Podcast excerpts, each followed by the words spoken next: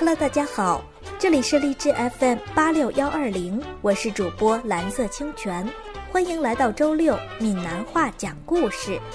今天我要给大家带来成语故事《郑人买履》。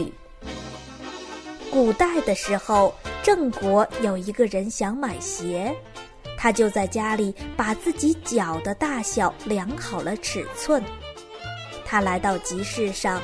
看好了一双鞋，正准备买的时候，突然发现刚才量好的尺寸放在家里忘了带来。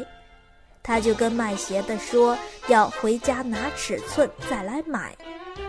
等他再回来的时候，集市已经关门了。有人问他：“你为什么不直接用脚试一下？”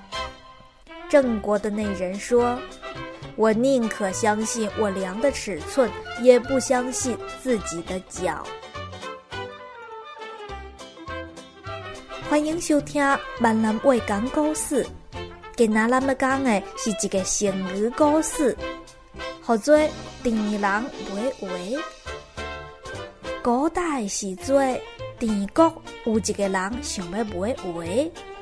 伊就踮厝内，将家己脚的大小量好尺寸。伊来到集市咧，看好一双鞋，拄发了要买的时阵，突然发现头卖牛的尺寸徛咧厝内，袂记咧带来。伊就讲卖鞋的说，要倒去夹尺寸，才过来买。等伊搁倒来的时阵，集市已经关门了。